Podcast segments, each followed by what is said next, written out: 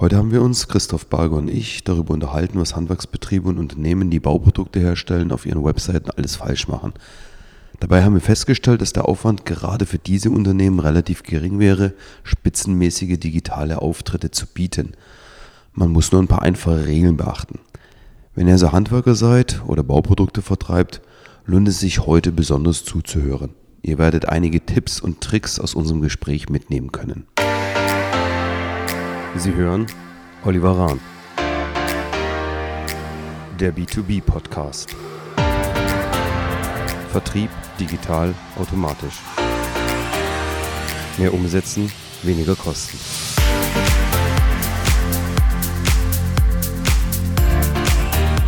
Bevor es losgeht, noch ein Hinweis in eigener Sache.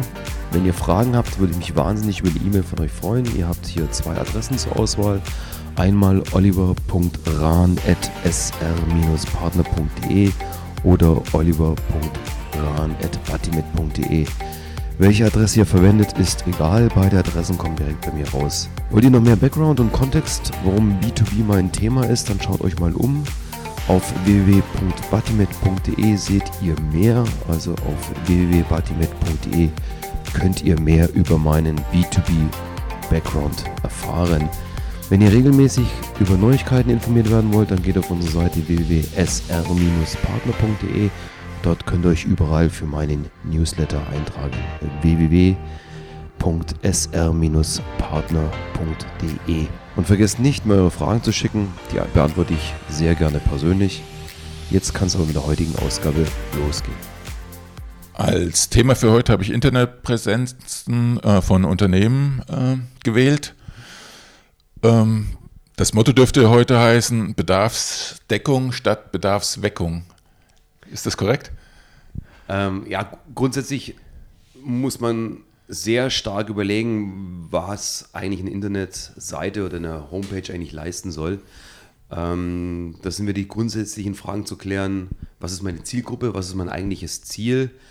Ähm, wenn ich heute ein Website-Projekt starten würde und äh, wollte mich präsentieren ähm, bei der Bedarfsdeckung also Bedarfsweckung auf jeden Fall. Also ich muss ganz klar über meine Produkte und alle meine Dienstleistungen informieren. Bedarfsdeckung.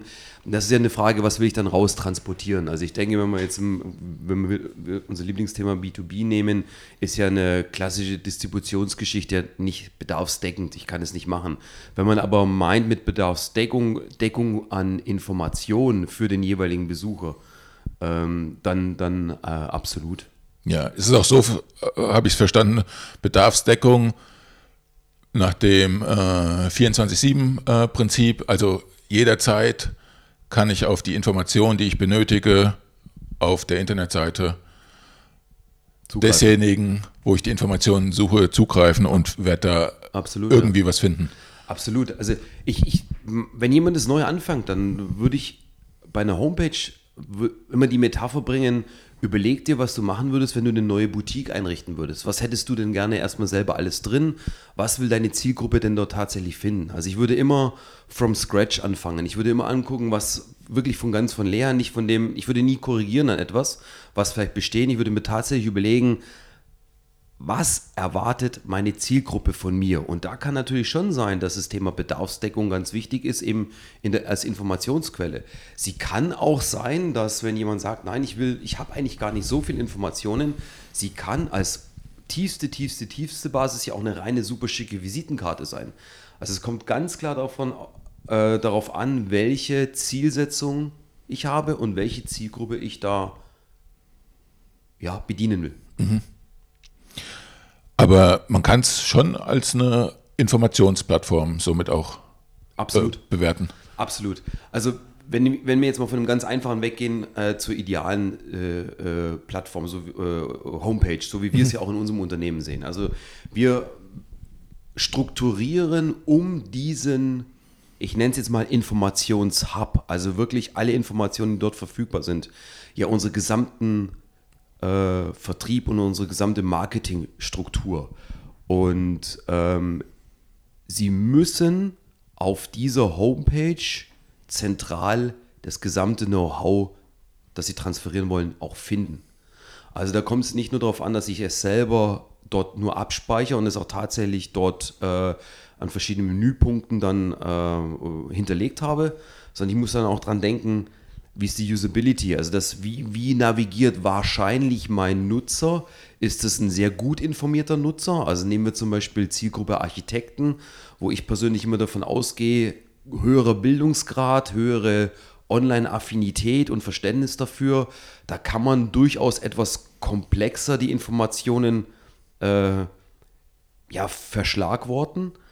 Habe ich aber einen User, Endkunde zum Beispiel, Handwerker tatsächlich ein Endkunde, da wird es dann komplexer. Da muss ich dann wirklich vielleicht weniger Informationen, aber die super leicht auffindbar. Also diese Drei-Klick-Regel. Mhm. Besuch, erster Klick, zweiter, maximal dritter Klick. Und dann sollte aber das, was gesucht wo, äh, wurde, auch schon zu finden sein. Ja? Ja. Aber Informationsplattform absolut. Also da geht auch meine Empfehlung immer hin. Mach alles, was du zeigen willst, wirklich alles und auch was darüber hinaus ist, da drauf. Ähm, vor allem auch, weil es einen Punkt bedient. Sie kennen das ja auch, diese ganze Thematik Content. Ja, also es ist ja so ein super Buzzword zurzeit. Was, aber was mache ich als Content?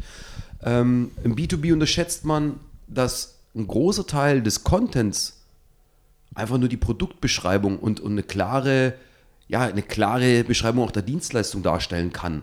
Und wenn ich das richtig gut mache, habe ich schon Content. Da muss ich nicht verzweifeln, ich kriege kein Video zusammen oder ich kriege keinen Podcast zusammen. Wenn man einfach da die Basis macht und einfach verdammt gutes Produkt, Informationsmanagement betreibt, bin ich schon ganz, ganz weit vorne. Wie bewegt man äh, die Seitenbesucher dann dazu, tatsächlich auch äh, Interessensanfragen abzusetzen? Für mich der wichtigste Punkt überhaupt. Also so eine einf klingt einfach die Frage, aber die ist alles entscheidend. Meine Homepage muss einen Besucher konvertieren. Bedeutet, ich weiß ja nicht, wer mich besucht, ich weiß ja nicht, wann er mich besucht. Ich habe nur die Möglichkeit, mit ihm irgendwo in Verbindung zu treten, wenn er aktiv auf uns zukommt. Also diese Konvertierung muss ich erreichen. Und die Form dazu sind verschiedene Sachen. Interessensanfragen kann ein sehr, sehr guter Weg sein. Ähm, wir nennen es bei uns FAQs, also Frequently Asked Questions. Bedeutet nichts anderes wie, lass einfach deine Frage los. Macht er aber nur, wenn er Vertrauen aufbaut. Vertrauen baut er auf, indem er ein unheimlich gutes Erstgefühl hat, wenn er auf die Seite geht. Äh, wenn, wenn vom Gesamtdarstellung, von der gesamten Darstellung her eine Kompetenz rüberkommt, das geht dann zum Beispiel so einfache Dinge los, äh, wenn er am Handy gesucht hat, dass meine Seite responsive ist, also tatsächlich für, für Handy-User ausgerichtet ist, allerdings auch für Desktop. Also die, genau diese zwei Pole muss man im B2B mhm. bedienen. Ähm, also er muss sich wohlfühlen. Was ich persönlich für ganz, ganz wichtig erachte, ist, dass man Personen dahinter packt.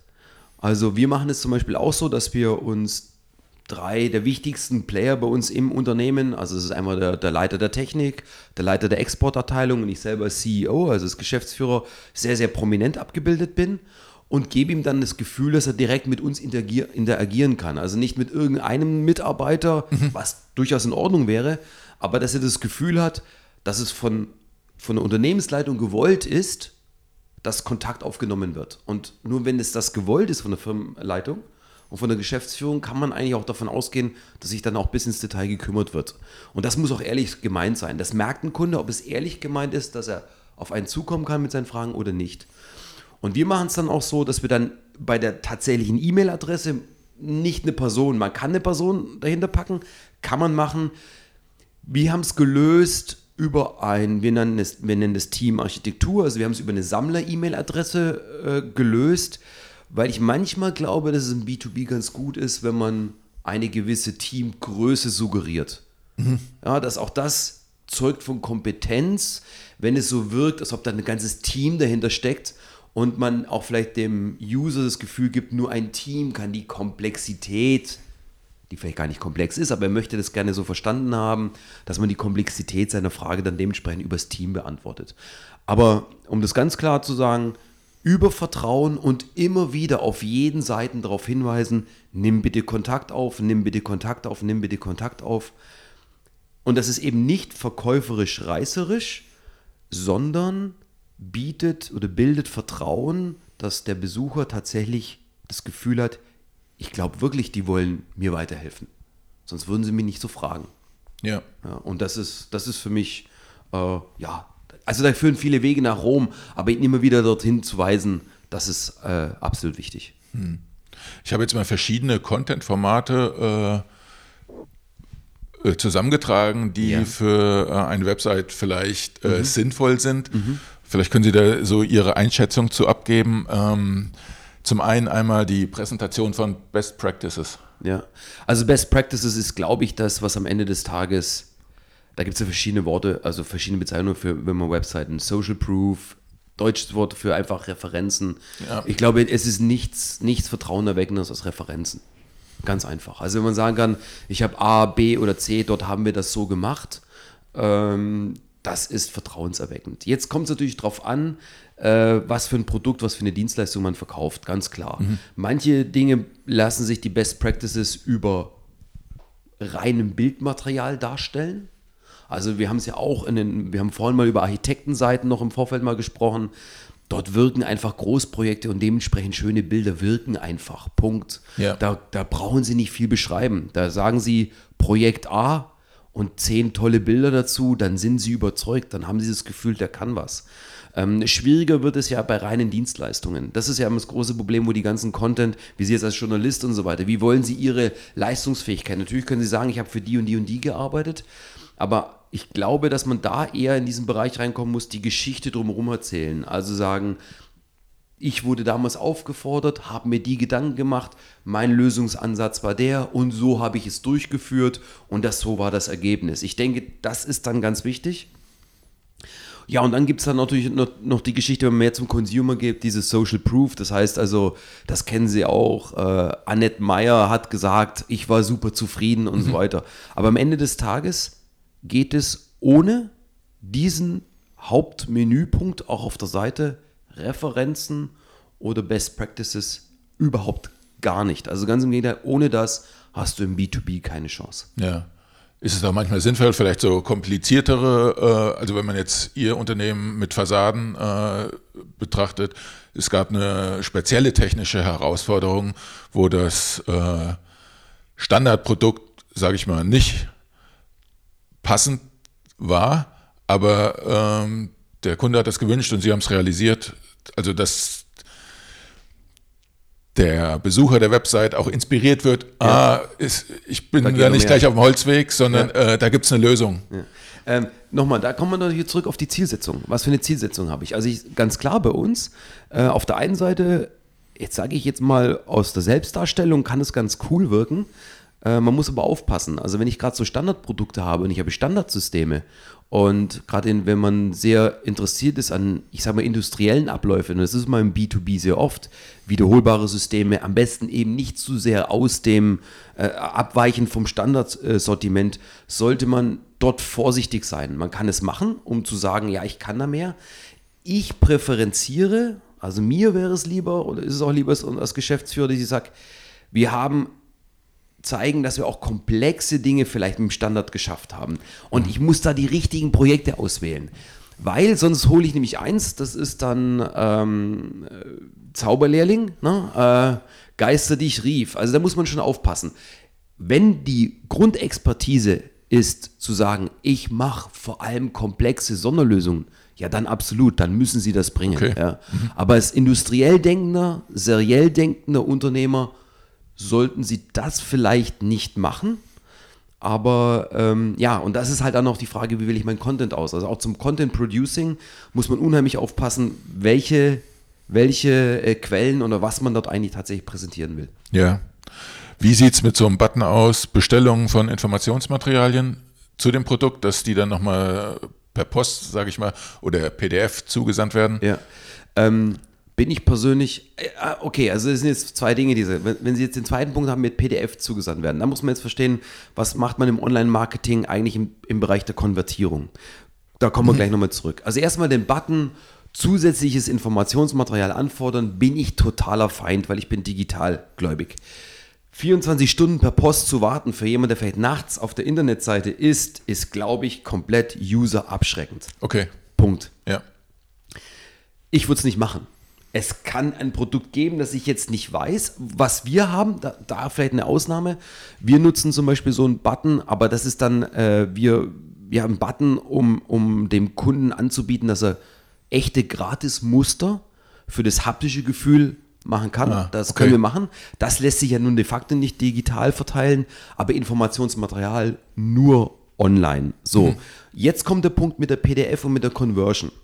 Ähm, Online-Marketing hat ja das Ziel zu konvertieren. Konvertieren bedeutet ja, dass sich der Besucher outet. Heißt, ich war da und das ist ja das größte Ziel, was man äh, ja erreichen will mit der Homepage, einen dauerhaften Interessenten zu bekommen. Was da super funktioniert, und das sind jetzt reine Techniken auch, die, die man einfach dann verstehen muss, ist genau zu schaffen, den Interessenten wirklich zu einem aktiven Interessenten zu machen, der sagt, wow, die Informationen, die die bieten, sind so toll. Ich hinterlasse meine Kontaktdaten in Form meiner E-Mail-Adresse und Anrede und, und Name. Warum will man das als Webseitenbetreiber? Dass man dann anfolgend, nachfolgend E-Mail-Marketing betreiben kann. Also, dass man den sukzessive immer mehr brandet und sagt, wir können das, wir können das, wir können das, bis er dann tatsächlich mit einer echten Anfrage dann äh, bei uns vorstellig wird vielleicht. Also, das ist das Ziel der Konvertierung. Und wie schafft man diese Konvertierung? Wie bekommt man diese E-Mail-Adresse? Indem man dann, und da komme ich zu Ihrer PDF, ähm, das ist dann im schönen neudeutschen Tripwire. Also das ist eine, ein Produkt, wo er eine gewisse, also Tripwire heißt Stolperstelle, wo er sagt, ah, das hätte ich gern und es dann ihm aber nur gibt, wenn man sagt, pass mal auf deine deine E-Mail-Adresse. Und das kann super gute Information sein, wie ein White Paper und so weiter. Ähm, da muss man allerdings aufpassen, weil es heutzutage eine so unfassbare Informationsflut im Internet gibt, dass man nicht Dinge als Tripwire rausgibt, die sowieso offen nachschlagbar sind. Also da sollte man schon überlegen, ob wir das machen.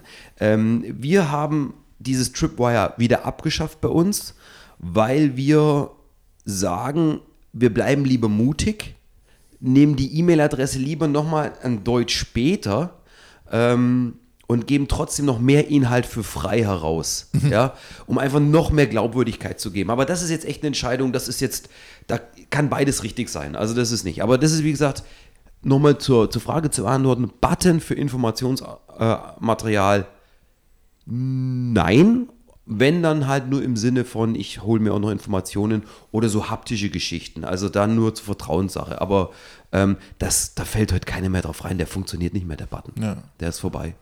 An welcher Stelle äh, bauen Sie die, äh, den Stolperstein ein? Überall. Überall. Genauso wie die Kontaktadresse, ge- genauso wie das. Also, das ist ja das Spannende. Heutzutage musst du ja, wenn du deine Homepage machst, vor allem daran denken, dass du für alle möglichen Zielgruppen äh, eigene Seiten programmierst. Also ich denke, der Grundcontent kann immer der gleiche sein, aber ich gebe noch wieder ein Beispiel. Wir hatten letztens diese, diese beide äh, Doppelportalgeschichte, also sprich Systempartner oder Architekten. Äh, für die musst du alle eine, eine, eine, eine eigene Landingpage bauen. Ich gebe Ihnen auch ein Beispiel.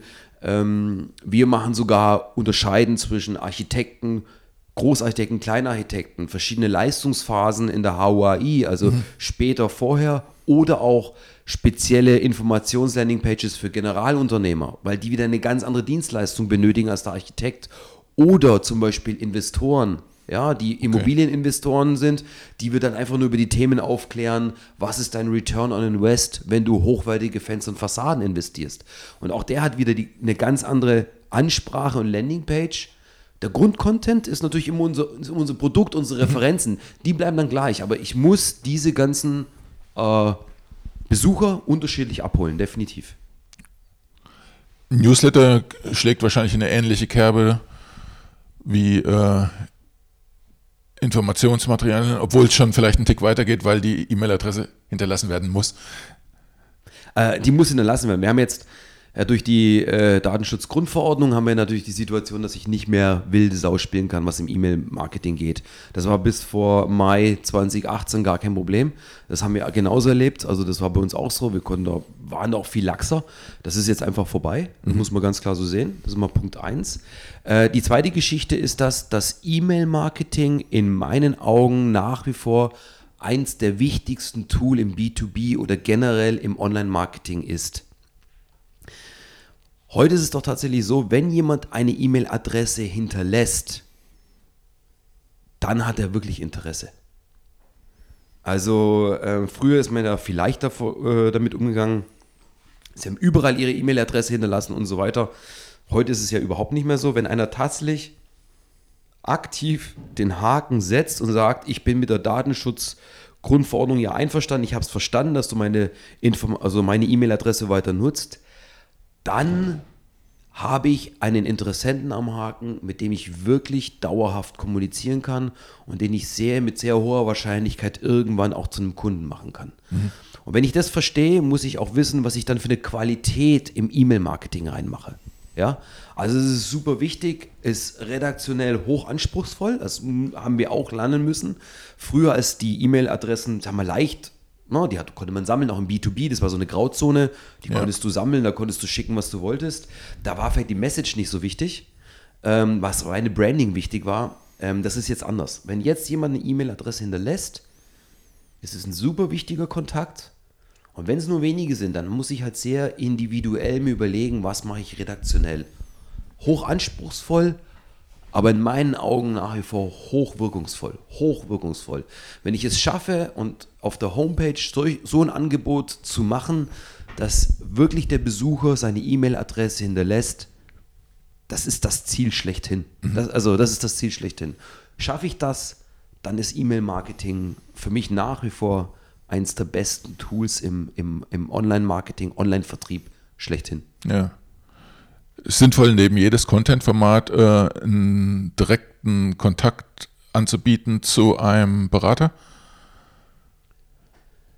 Kommt sicherlich auf den, auch da kommt es wieder drauf an. Also ähm, es ist ja so, nehm, nehmen Sie mal das Beispiel, nehmen wir mal das Beispiel Video. Das Video wird ja nicht gehabt auf der Homepage, sondern man macht es clevererweise ja über den Hub äh, auf, der, auf, der, auf YouTube zum Beispiel.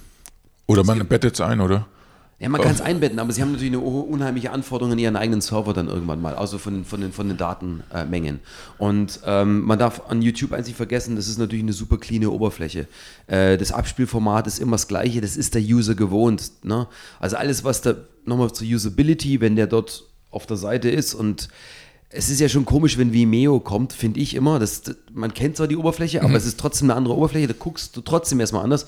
Geht YouTube auf, ist das ganz normal. Ja. Das, da, da, hast du kein, als User kein, kein, keine, kein, keine Hemmschwelle oder keine, wie kann ich Schwellenangst, das war das mhm. richtige Wort.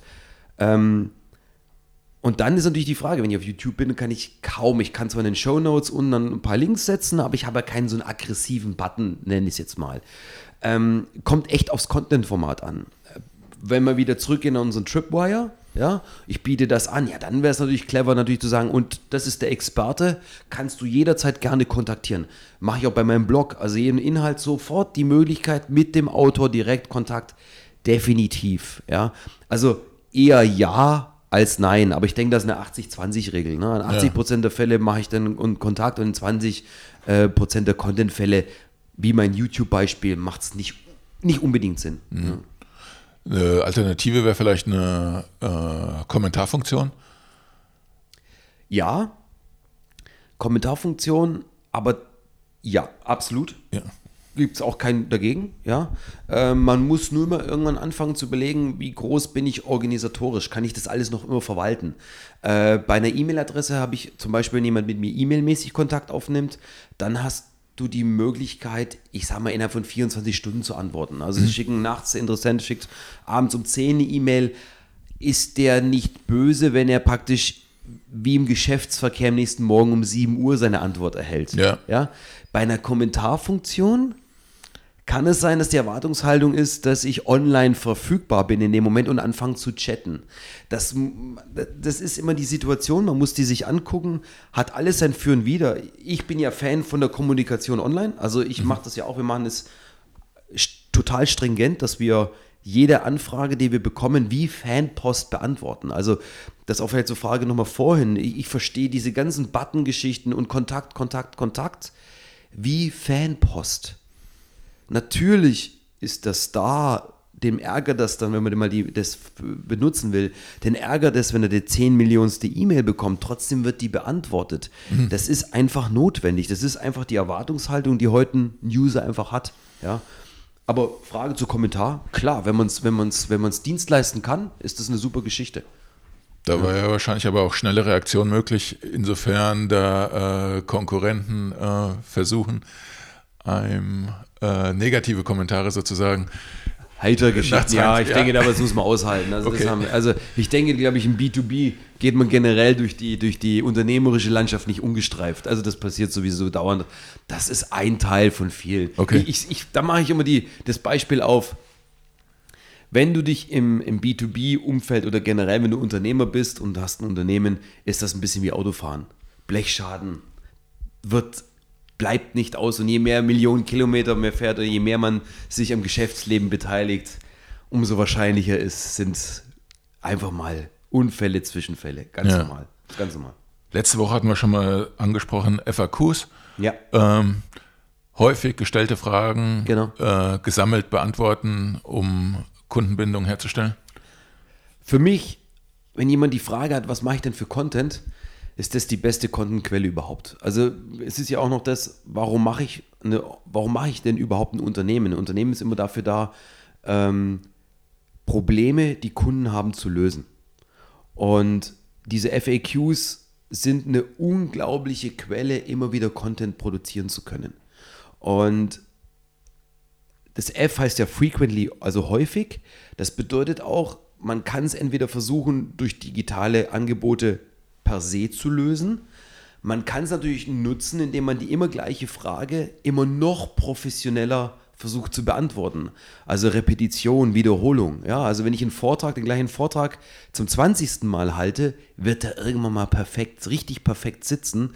Und das ist schon ein Vorteil auch von FAQ. Also selbst wenn die Frage zum hundertsten Mal kommt, für den Kunden war sie zum ersten Mal, ja, und uns gibt es einfach die Chance, dort immer besser zu werden. Also ich bin von FAQs in welcher Form auch immer die zu sammeln, ein riesen Fan. Über, nur über das kann ich weiterentwickeln, kann ich neue Produkte entwickeln, kann ich echte Dienstleistung für meinen Kunden bringen. Wenn ich ihn verstehe, weil ich ihn dadurch verstehen kann oder verstehen lerne, indem er mir einfach seine Probleme schildert. Konfiguratoren im B2B-Bereich äh, sinnvoll? Sinnvoll oder nicht sinnvoll? Ähm, Hängt wahrscheinlich auch wieder vom Produkt ab. Total, absolut. Also nochmal zum Thema Content-Produktion, was wir vorhin hatten. Ich, das ist, kann eine wunderbare Form sein, sein Produkt attraktiv zu gestalten. Ganz klar. Ähm, was man bei allem halt beachten muss, zu dem Thema auch, was wir vorhin mit dem, mit dem Thema Kommentare hatten, Zauberlehrling, fange ich damit mal an, muss ich es super professionell beherrschen. Es gibt nichts peinlicheres wie ein schlecht gemachter Konfigurator, der dann online ist. Und ich habe nicht den Wettbewerb zu meinen anderen Wettbewerbern, ich habe den Wettbewerb zur Erwartungshaltung des Users. Und wenn Sie heute auf Seiten von Porsche, Audi, Mercedes gehen und dort sehen, was die dort im Konfiguratorbereich mittlerweile lösen, ist das die Erwartungshaltung. Und das muss man wissen. Kann ich es Dienst leisten? Absolut bestimmt ein ganz tolles Tool. Kann ich es nicht in der Qualität Dienst leisten? Halte ich es dann für gefährlich, muss ich lieber einen anderen Weg machen. Okay. Wir hatten schon das Thema jetzt angesprochen, Landingpages für, für unterschiedliche Zielgruppen. Wie sieht es aus mit Landingpages für unterschiedliche Produkte, die im Angebot sind, die zum Beispiel gut laufen? Top, absolut funktioniert 1A. Äh, muss immer eingebettet sein im, im größeren, ich sag mal, Marketing-Kontext. Aber natürlich, ich kann so meine Ladenhüter promoten, dann zu dem Thema von, was wir E-Mail-Adressen hatten und so weiter. Genauso funktioniert der E-Mail-Marketing. Genauso. Ich habe eine Adresse, die schreibe ich an mit einer guten Idee. Ich habe gemerkt, ah, da hat sich letzte Woche für einen Bosch Bohrhammer interessiert. Ich habe jetzt gerade die Hilti, die habe ich jetzt gerade zu viel am Lager, macht 20% oder 25% Sonderrabatt. Klar, dann schreibe ich die an und da brauche ich aber genau die Landingpage dazu. Also eine E-Mail-Aktion geht immer nur im Kontext mit einer Landingpage. Das ist also auch ganz wichtig, was man im E-Mail-Marketing immer falsch macht. Ich muss die Leute dann immer über eine Landingpage abholen und dann dort wieder neu konvertieren. Ja? Aber Landingpage gehen Produkte, gehen Projekte, gehen Referenzen, geht, da geht alles. Ja. Aber man muss mehr machen, als man denkt. Also es ist lieber mehr als zu wenig, definitiv. Okay.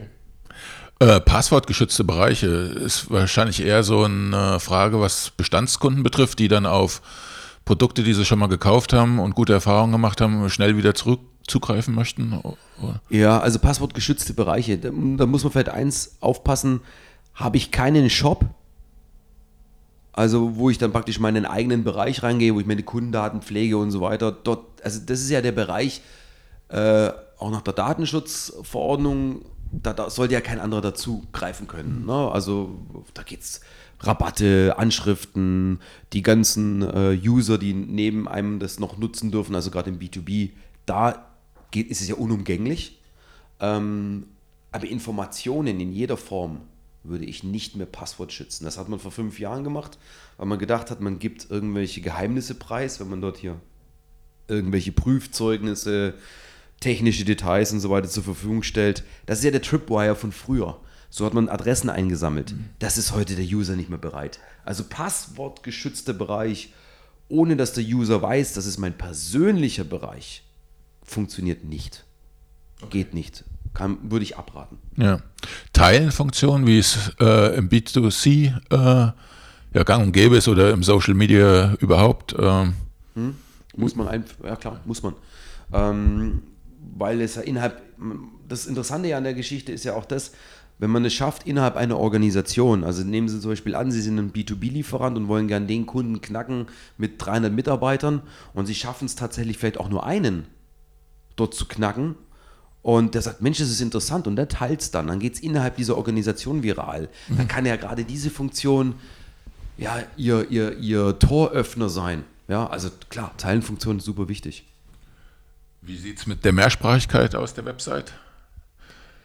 Ähm, also im Handwerksbereich wahrscheinlich nicht nötig, im Produktbereich dann wahrscheinlich eher. Ja, das ist ja super spannend. Also das ist ja genau der Punkt, wo auch wieder Digitalisierung alles andere schlägt. Ähm, ich kann heutzutage, das ist ja auch bei unseren Unternehmen so, ich kann eine Präsenz wirklich weltweit aufziehen. Also wir haben es ja auch, dass wir Französisch, Holländisch, Spanisch, Englisch ja auch anbieten und dort dem User dort suggerieren können, wir sind da.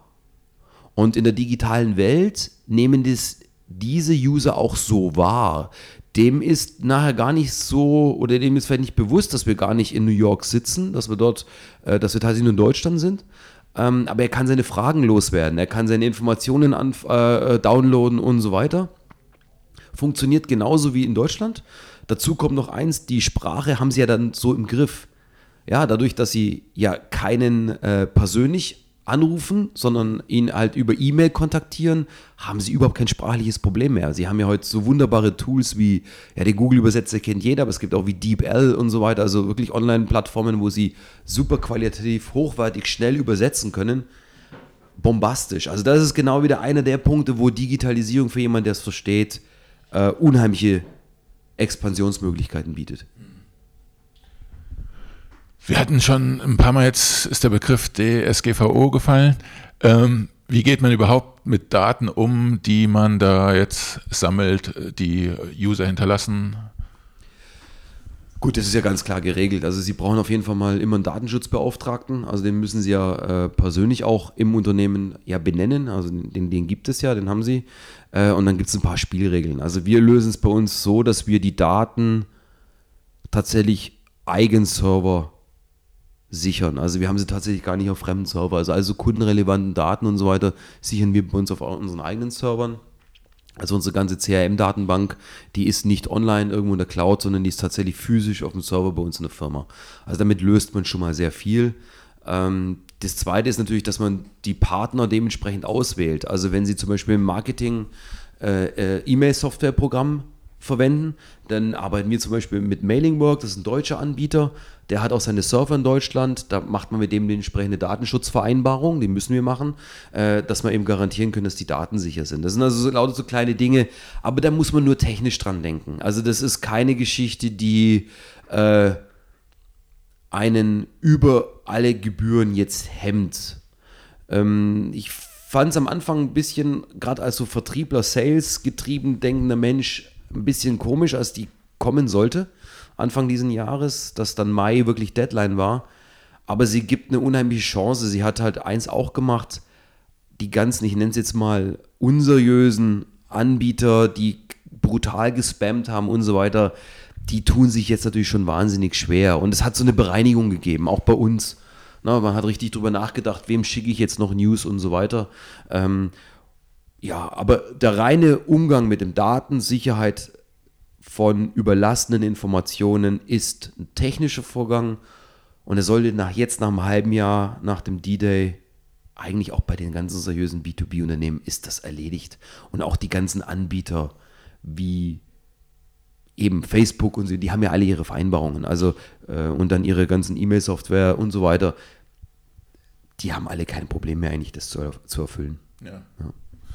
Ein Instrument hatte ich noch vergessen, äh, Webinare. Ist das auch was Sinnvolles oder ist das eine Sache, die man letztendlich über ein Video äh, abarbeiten kann? Habe ich ein unheimlich zwiespältiges Gefühl bei Webinare. Ähm, bei Webinare ist ja ein, ein Live-Vorgang. Also ist ein, das ist ja in dem Sinne nicht beliebig wiederholbar. Was passiert denn bei den meisten Webinaren? Die werden nachher aufgezeichnet und werden dann als Video versendet. Dann brauche ich aber kein Webinar machen. Dann kann ich es lieber super professionell einsprechen, wirklich ein gutes Video machen und das dann verteilen. Ne? Der Webinar soll ja diesen Live-Charakter haben. Ähm, das ist Punkt 1. Der zweite Punkt ist ja, wenn Sie vertrieblich erfolgreich sein wollen, ist ja Repetition, sprich Wiederholung, super wichtig. Und die meisten Webinare scheitern in meines Erachtens daran nicht, dass sie das erste machen, sondern es gibt kein zweites, kein drittes, kein fünftes, kein zehntes Webinar. Und nur diese Dauerhaftigkeit, dass dieses Webinar immer wieder angeboten wird, das ist dann erfolgreich. Und das ist dann auch wieder die Frage, die wir vorhin schon hatten mit dem Zau oder das Thema Zauberlehrling wieder. Kann ich das, was ich dort initiiere, dann auch dauerhaft halten? Ähm, also ich halte es für kompliziert zu beherrschen. Es sei denn, Sie können intern so Ressourcen aufbauen, dass Sie sagen, ich habe wirklich jemand, den ich verdonne, alle 14 Tage ein Webinar zu halten. Ähm, ich glaube, ganz für mich persönlich, auch schnell aus dem Bauch heraus gesagt, ich würde lieber den Inhalt dieses Webinars auf drei, vier coole Videos aufteilen und die dauerhaft zur Verfügung halten und die zum, zum Download bieten und die richtig professionell machen. Ja. Halte ich für weitaus ähm, Ergebnis besser als jetzt ein Webinar. Ähm, also auf Grundlage einfach äh, der FAQs Videos drehen zum Beispiel. Genau, genau. Also ein Webinar behandle ich auch nicht anders wie FAQs. Also gerade wenn ich bei Webinaren bin und die Webinare, die ich dann auch oft angeguckt habe, ist ja die erste halbe Stunde sowieso, ja, das weiß ich schon. Sie haben aber keinen Fast-Forward-Modus. Ja, also das ist ein ganz Riesenproblem. Und, und dann schalten sie ab. Aber sie können natürlich, wenn sie die Videos gedreht haben, sagen, bei Teil 5 behandle ich das, bei Teil 7 das. Das ist ja wie beim Inhaltsverzeichnis vom Buch. Ja. Ähm, oder bei einer Zeitschrift. Buch wäre zu viel gesagt dann kann ich, habe ich die Möglichkeit, einfach mir Kapitel 5 aufzurufen und mir das anzugucken, ganz gezielt mir das anzugucken. Also Webinar halte ich für komplex, vom, von der Art der Distribution der Information. Um so ein Fazit jetzt zu ziehen, vielleicht aus den Antworten, es geht letztendlich in der Website darum, einmal Fragen zu beantworten und zweitens Inspiration zu entfachen. Klar, Fragen, also einfach um, um, in die Kommunikation zu kommen, um einfach den Kunden mhm. wirklich in die, äh, in die Kommunikation mit unserem Unternehmen zu bringen. Also das allererste ist wie immer, ich leite ihn auf unsere Seite, er muss dort Vertrauen finden. Er muss uns gut finden. Und der nächste Step ist zu fragen. Es passiert dort nichts anderes wie früher vor 20 Jahren in einem, in einem Ladengeschäft. Hm. Sie betreten den Laden und haben einen ersten Eindruck.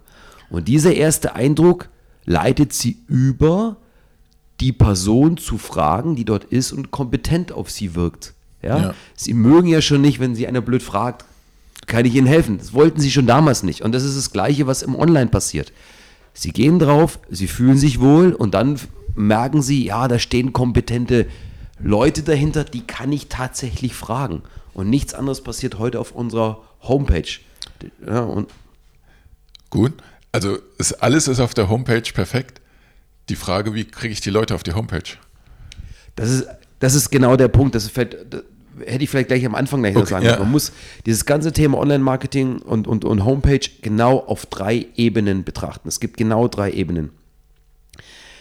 Äh, die erste Ebene, das Herzstück, ist die Homepage. Die zweite Ebene ist die Konvertierung von der Homepage in ein dauerhaftes Marketing und Lead Management. Das heißt, den Interessenten, der sich gemeldet hat, zum Kunden zu transformieren oder Kunden zu betreuen. Das ist die zweite Ebene. Und die dritte Ebene ist die vorgelagerte Ebene, der sogenannte Traffic. Das heißt, wie bekomme ich die Leute auf die Homepage?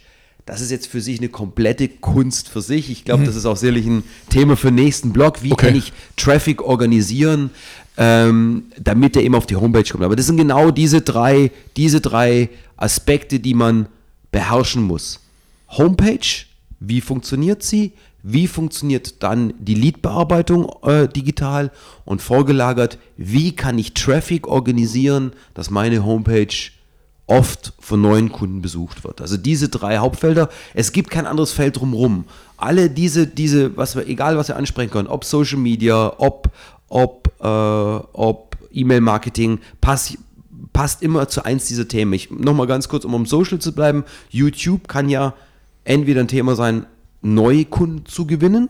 Ja, es kann aber auch ein Teil meiner Homepage-Struktur sein, indem ich dort den Inhalt auf Videos banne. Es kann aber auch drittens Kundenpflege sein, Erklärvideos, Schul, mhm. äh, tatsächliche Videos, ähm, wie man was produziert. Also das sind einmal die Dinge, aber es passt immer in eins dieser drei Ebenen, in diese drei Hauptfelder. Also ich nenne es bei uns Drei-Ebenen-Modell. In eins dieser Ebenen passt es dann immer rein. Ja. Ist die Kaltakquise für Vertriebler dann überhaupt noch ein Thema? wenn die Website äh, optimal aufgebaut ist? Meine persönliche Philosophie, nein, überhaupt nicht. Ist nicht mehr von Person, man kann es noch machen. Das ist sogenannte Outbound Marketing. Man kann es noch von, also es gibt noch Organisationen, da macht das, kann es noch Sinn machen. Ich bin ein ganz, ganz großer Gegner dafür. Äh, ich würde alles dort immer versuchen, nur noch digital zu organisieren.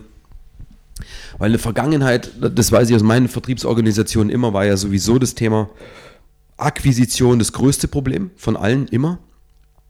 Und wir mussten uns schon immer andere Wege einfallen lassen, um Kaltakquise zu organisieren. Und das war immer, immer sowieso schon der Mensch, der, die, das größte Problem. Keiner setzt sich dauerhaft hin und hat wie wild in der Weltgeschichte rumtelefoniert. Ähm, ich würde dieses Thema einen Haken hinter Personal machen und würde das zu 100% digital organisieren. Mhm durchgängig durch alle äh, Gespräche, die wir bisher geführt haben, kommt immer wieder am Ende dann die Serviceorientierung, ist das A und O. Ja. Ähm, jetzt geht es bei Content auch immer darum, Firmenwissen äh, bei äh, offen zu legen, mhm. Äh, um den Kunden zu binden, um ihm Know-how an die Hand zu geben, wie er Produkte einsetzen kann, was er damit alles machen kann. Wie weit sollte man sich da öffnen? Äh, die schwierige Frage schlechthin. Äh, es gibt so ein schönes Schlagwort davon, da wird immer wieder verwendet, das, das galt aber früher schon, das ist die Bikini-Methode. Also so viel, so viel wie möglich zu zeigen, äh, um den anderen äh, einfach zu halten auf, äh, oder den Kunden zu, stark zu interessieren, aber dann doch eben noch ein paar Reserven zu halten, die echtes firmeninternes Know-how ist. Das Problem ist ja nur, dass gerade dieses firmeninterne Know-how ja nachher der Grund ist, warum ein Kunde sich für uns dann auch entscheidet. Ich glaube, das ist, das löst man über diese Tripwire-Geschichte, die wir vorhin hatten, dass man sagt, pass mal auf, lieber Kunde, ich öffne mich ab diesem Moment dir gerne noch weiter, mhm. aber jetzt will ich dann doch irgendwann mal wissen, wer du bist, damit ich die Daten, die wirklich wertvoll sind, ja. dass ich dir die auch geben kann. Die Kunst besteht jetzt darin, den Besucher davon zu überzeugen, dass die Daten, die er jetzt dann bekommen wird, tatsächlich so wertvoll sind, dass es sich lohnt, sich preiszugeben. Also das ist dieses tägliche Spiel. Das ist genau dieses Spiel. Das ist genau die, diese Schwelle ähm, und, und die professionell bespielen zu können, ist eine echte Kunst. Das ist eine echte Kunst, diese Dinge zu beherrschen, so viel wie nötig und so wenig wie möglich dort zu präsentieren. Ja. ja. Das ist ganz klar. Das ist ganz klar der Punkt. Aber das ist auch, nochmal, ich wiederhole mich da, die Kunst der Konvertierung auf der Homepage. Es ist genau der Punkt, wenn ich den löse, dann habe ich auch diese Frage gelöst. Das war es schon wieder für heute. Wenn ihr Fragen habt, würde ich mich wahnsinnig über eine E-Mail von euch freuen. Wie ihr wisst, habt ihr zwei Adressen zur Auswahl. Einmal oliver.rahn.sr-partner.de oder oliver.rahn.batimet.de. Der B2B-Podcast. Ich hoffe, es hat euch Spaß gemacht. Bis zum nächsten Mal.